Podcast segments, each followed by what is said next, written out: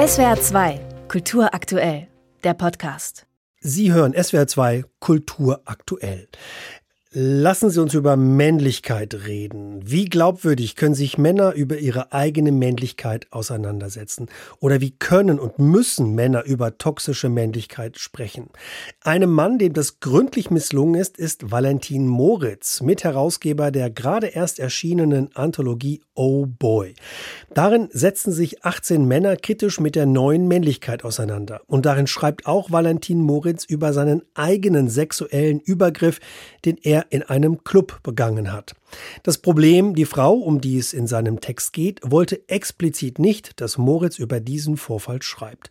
Und Moritz hat sich widersetzt und einen Shitstorm in den sozialen Medien ausgelöst. Ein Fall, ein neuer Fall von toxischer Männlichkeit im neuen Gewand. Darüber möchte ich jetzt mit der Autorin Bettina Wilpert sprechen, die bereits in ihrem 2018 erschienenen Roman über einen sexuellen Übergriff eines jungen Paares geschrieben hat. Nichts, was uns passiert. Hallo, Frau Wilpert. Hallo. Sie haben den Aufschrei, der sich seitdem in den sozialen Medien vollzieht, verfolgt. Wie hat denn der Text von äh, Valentin Moritz auf Sie gewirkt? Ist die Auseinandersetzung des Autors mit der Tat gegen den Willen des Opfers einfach nur eine misslungene Form der literarischen Aufarbeitung?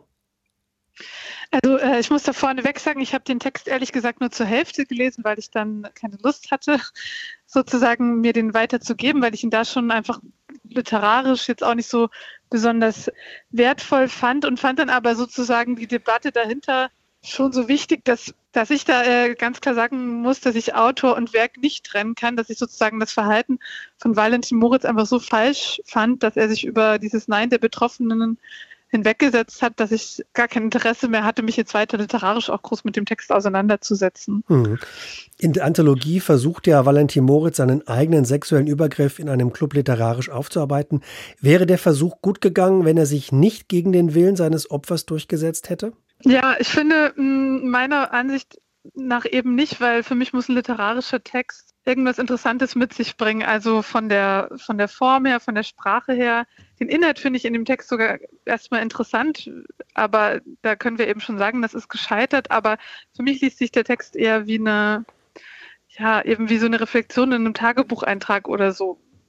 Also ich sehe da einfach nicht so den literarischen Mehrwert. Das ist jetzt meine Meinung, da werden andere Leute auch andere Geschmäcker haben. Aber das heißt, ich glaube, wenn sie das Ja gegeben hätte, wäre es jetzt für mich trotzdem nicht so der große, wertvolle Text, der sozusagen in einer Anthologie sein muss, der müsste vielleicht in einem Fanzine oder so stattfinden, wo Männer ihre Männlichkeit reflektieren oder äh, auf einem Internetblog oder eben in seinen eigenen Schriften, aber vielleicht nicht in dieser Art in der Öffentlichkeit, in der literarischen Anthologie. Mhm. Viele weibliche Stimmen haben Moritz hervorgeworfen, er hätte sich nur von seiner Schuld freischreiben wollen. Äh, wie hätte denn eine ehrliche Aufarbeitung aussehen müssen? Das, ähm, eine ehrliche Aufarbeitung hätte einfach mit der Betroffenen im Zwiegespräch oder wenn sie das Gespräch nicht hätte suchen wollen, mit einer sozusagen vermittelnden Person stattfinden sollen und nicht in der Öffentlichkeit. Und so ist es jetzt das Ganze in die Öffentlichkeit geraten, was ja die Betroffene auch nicht wollte, die sich jetzt öffentlich äußern musste, die jetzt auch sich die ganze Zeit, also die ganze Zeit berichten die Medien darüber, die ganze Zeit wird sie wieder damit konfrontiert und das ist eben der falsche Weg. Also ich finde schon, dass es eine Form von Auseinandersetzung geben muss. Da hat Valentin Moritz schon den ersten richtigen Impuls gehabt, aber eben zwischen den beiden, nicht in der Öffentlichkeit. Hm.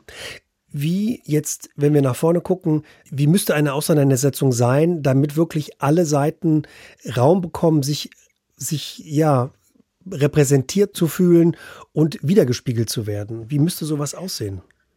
Also meinen Sie jetzt mit alle Seiten den Täter auch oder? Ah, die Täter und die Opfer, ja natürlich. Also, ähm, dass die Opfer nicht zu Wort gekommen sind, das ist ein großes Manko. Jetzt ist aber die Frage, kann sich oder darf sich ein Täter nie äußern? Also dürfte ein Täter keinen Raum bekommen, um seine Tat selber zu reflektieren? Ja, also genau, da gibt es ja, würde ich sagen, zwei Meinungen. Also es gibt schon Leute, die da diese radikalere Meinung vertreten und sagen, Täter, dem soll nie eine Bühne gegeben werden, egal in welcher Form. Äh, ich vertrete ein bisschen eine andere Perspektive. Ich habe ja auch einen Roman geschrieben, in dem sowohl Betroffenenperspektive als auch Täterperspektive, die kommt da auch sehr viel vor. Deswegen wäre es jetzt auch komisch, wenn ich da plötzlich meine Meinung geändert hätte. Also ich finde schon, dass ein Täter auch darüber sprechen kann und darf. Es kommt eben auf das Wie an. Und eben, dann muss er eben das Einverständnis in jedem Fall einfach einholen. Und was ich auch sehr wichtig finde, was in der Anthologie auch nicht passiert ist, dass sozusagen die betroffenen Perspektive auch mit einfließt. Also wenn man nur die Täterperspektive hat, finde ich, reicht das nicht. Man hätte jetzt in dem Buch, da, da hätte es auch die Chance gegeben, wenn sie ein Verständnis gegeben hätte, dass man auch noch einen Text aus betroffenen Perspektive, also generell jetzt über sexualisierte Gewalt, nicht ihren Fall bringt. Also ich hm. finde, wenn es eine Täterperspektive gibt, muss immer auch die betroffenen Perspektive als so Gegenspiegel geben. Mhm. Welche Rolle spielt denn der Verlag? Denn immerhin, es sind ja 18 Stimmen zu Wort gekommen, darunter leider auch nur eine Frau. Ähm, welche Verantwortung trägt der Verlag? Schon natürlich eine sehr große, das sieht man ja auch immer wieder um andere Debatten, ne? Irgendwie so kam, der ein Buch von Uwe Tellkamp veröffentlicht hatte, was für mich auch nicht geht. Dann Kiwi Verlag, der vor ein paar Jahren das Buch von Till Lindemann veröffentlicht hat. Also Verlage haben da auf jeden Fall eine große Verantwortung, was sie rausbringen. Ja, ich muss jetzt auch sagen, also ich fand jetzt, die, wie das jetzt gelaufen ist mit dem Kanon Verlag, ich finde, da ist, das ist nicht gut gelaufen. Die Stellungnahme, die sie jetzt am Schluss veröffentlicht haben, die finde ich in Ordnung, aber die kann man auch nicht so gut ernst nehmen mit dem, was da jetzt, was sie da vorgeschrieben haben. Aber trotzdem finde ich das immer noch einen guten Verlag. Da verlagen veröffentlichen Autoren und Autorinnen, die ich sehr schätze. Aber das ist auch gut, wenn die Debatte immer weiter geführt wird. Also wenn Verlage sich immer wieder die Frage stellen müssen, was veröffentliche ich da eigentlich für ein Buch und wenn dann auch mehr als jetzt nur der eine Lektor das Buch kennt, sondern wirklich auch die Presseabteilung und so weiter. Wie würden Sie denn sagen, müssten wir jetzt mit dem Autor Valentin Moritz umgehen? Ist der jetzt verbrannt in, bis in alle Ewigkeit? Wie kann der das wieder gut machen? Also ja, ich gehe jetzt mal davon aus, dass er erstmal schon. Ne? Also fürs nächste Jahr kann ich mir vorstellen, dass jetzt wenig Leute ihn einladen werden zu Veranstaltungen. Andererseits, also durch Fälle aus der Öffentlichkeit, also wenn man wieder bei Till Lindemann, das ist natürlich von der Schwere her was ganz anderes, also will ich jetzt nicht vergleichen, aber ne, Rammstein spielt immer noch auf ganz vielen Bühnen und äh, verdient ganz viel Geld. Also oder der Fall ähm, Johnny Depp Amber Heard. Also so wie wir es wissen, werden Täter, also auch wenn sie eben nicht äh, gerichtlich verurteilt sind oder eben teilweise auch freigesprochen, die müssen nicht um ihre Karrieren fürchten. Deswegen gehe ich bei Valentin Moritz leider auch davon aus, dass er nicht um seine Karriere fürchten muss. Langfristig gesehen. Leider. Ich halte jetzt auch nichts davon, eine Person für immer zu canceln, aber ich persönlich würde kein Buch von ihm lesen. Ich würde auch zu keiner Veranstaltung von ihm gehen. Welche Veranstalterin würde ich auch keine machen. Aber das muss halt jede Person, jede, jede Veranstaltungsraum individuell entscheiden. Also ich würde jetzt nicht hingehen und sagen, er darf jetzt nie wieder auftreten, aber ich finde fürs nächste Jahr oder den Literaturherbst sollte jetzt er erstmal nicht auftreten. Viele Männer versuchen sich ja mit ihrer Männlichkeit auseinanderzusetzen und immer mehr. Und könnte man nicht auch sagen, Valentin Moritz hat sich einfach nur verstolpert. Er wollte das Gute und hat eigentlich das Schlechte fabriziert. Und müsste man ihn nicht für seine Intention loben?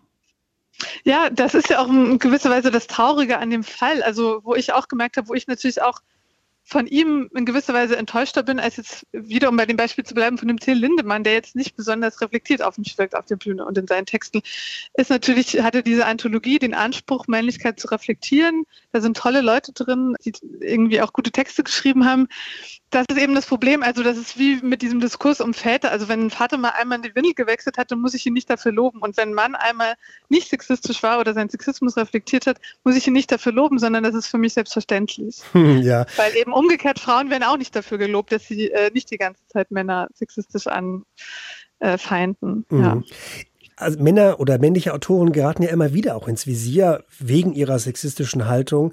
Und manchmal scheint es aber, dass die Diskussion von vornherein schon unwiederbringlich vergiftet ist. Also da ist schon viel Porzellan äh, zerscheppert worden, Vertrauen verspielt. Was wäre denn Ihr Vorschlag, wenn wir wirklich jetzt gemeinsam an einem Strang ziehen wollen? Wir wollen ins Gespräch kommen, wir wollen ehrliche Auseinandersetzungen mit toxischer Männlichkeit. Wie kommen wir in Kontakt und finden einen normalen Umgang miteinander? Ja, schwierige Frage. Also ich glaube, was halt viele Feministinnen oder feministische Autorinnen wie ich, da ist schon ein bisschen das Problem, dass es sozusagen nie aufhört, dass sich die Probleme immer wiederholen und irgendwann sagt man dann eben, okay, mir reicht es jetzt, die Männer müssen sich selber reflektieren, aber ich werde ihnen nicht erklären, wie es geht. Und dann, dann hat man eben die Situation, dass es keinen Dialog mehr gibt das sollte natürlich auch nicht so sein, aber ich glaube, also was diese Anthologie, finde ich, vornherein, von vornherein falsch gemacht hat, dass sie eben wenig weibliche Perspektiven auch mit reingebracht hat. Und ich glaube, man muss halt immer ein Buch über Weiblichkeit und Männlichkeit, wenn er machen und nicht nur über Männlichkeit, weil dann hat man am Ende ein Buch, wo wieder nur Männer äh, oder also auch queere Perspektiven und non-binäre Personen, aber keine cis weibliche Person veröffentlicht hat. Also übers, also eben nicht übers Ziel hinausgeschossen, sondern hat das Gegenteil von dem gemacht, was man machen wollte. Und ich finde, also man sollte auf jeden Fall in den Dialog gehen. Und aber das finde ich, haben die Veranstaltenden da zum Beispiel auch schon falsch gemacht. Da wurden auch in den Literaturhäusern dann standen immer zwei Männer auf der Bühne, die für dieses Buch repräsentiert haben. Ähm, also die Veranstaltungen, die ich jetzt gesehen habe, waren oft eben zwei Cis-Männer. Und da müsste dann eben auch noch eine Perspektive von einer Betroffenen oder von einer äh, Feministin, von einer weiblich gelesenen Person noch mit rein. Und ja, um also ich finde schon, man sollte natürlich den, genau, man sollte natürlich den Dialog, ich will den Dialog auch nicht aufgeben. Aber irgendwann gibt es natürlich rote Linien, die überschritten werden. Hm. Der Kanon Verlag hat die Anthologie Oh Boy zurückgezogen, weil der Herausgeber über seinen eigenen sexuellen Übergriff geschrieben hat, gegen den Willen des Opfers. Und darüber habe ich mit der Buchautorin Bettina Wilpert gesprochen, die in ihrem Roman Nichts, was uns passiert, einen sexuellen Übergriff und seine Aufarbeitung thematisiert hatte. Vielen Dank, Frau Wilpert. Vielen, vielen Dank. Tschüss. SWR 2 Kultur aktuell. Überall, wo es Podcasts gibt.